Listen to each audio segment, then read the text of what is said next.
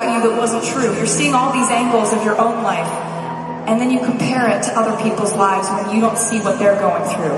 You just see the good parts of what they're going through. Am I right?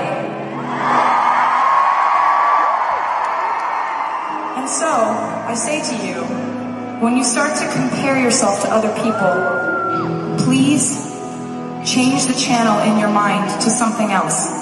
Because I think that when it comes to how we see ourselves, other people are really mean, but we're really mean to ourselves. And so it's easy to get confused.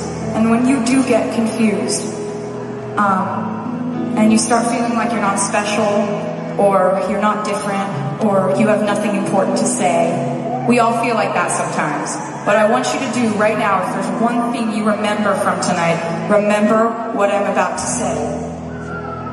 You need to look into the mirror in the morning and not tell yourself that you're not special or you're not good enough, you're not pretty, or you're not awesome. I'm going to tell you right now the things you actually are not, okay? These are the things you really are not. You are not the opinion of somebody who doesn't know you.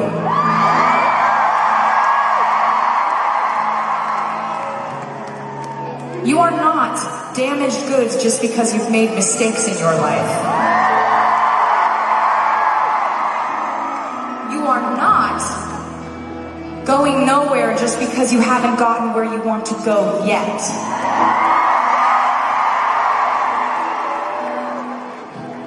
Things you actually are not. Now, I want to tell you what you are.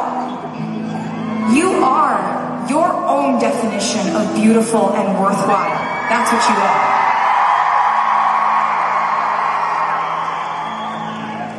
And you are someone who is wiser because you made mistakes, not damaged, wiser.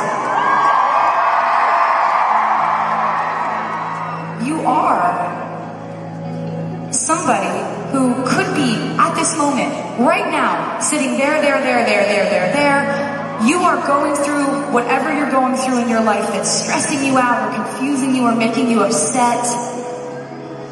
But you got out of bed and you put on an awesome outfit and you came to a concert and now we are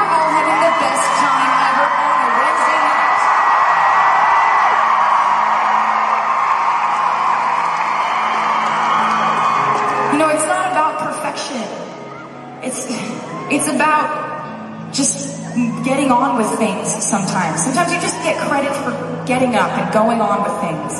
And you don't have to do it perfectly. Um, and I think that we mistake our mistakes for damage, and we think other people will judge us for them. But I want you to know that the way I see mistakes, they don't make you damaged. They make you clean.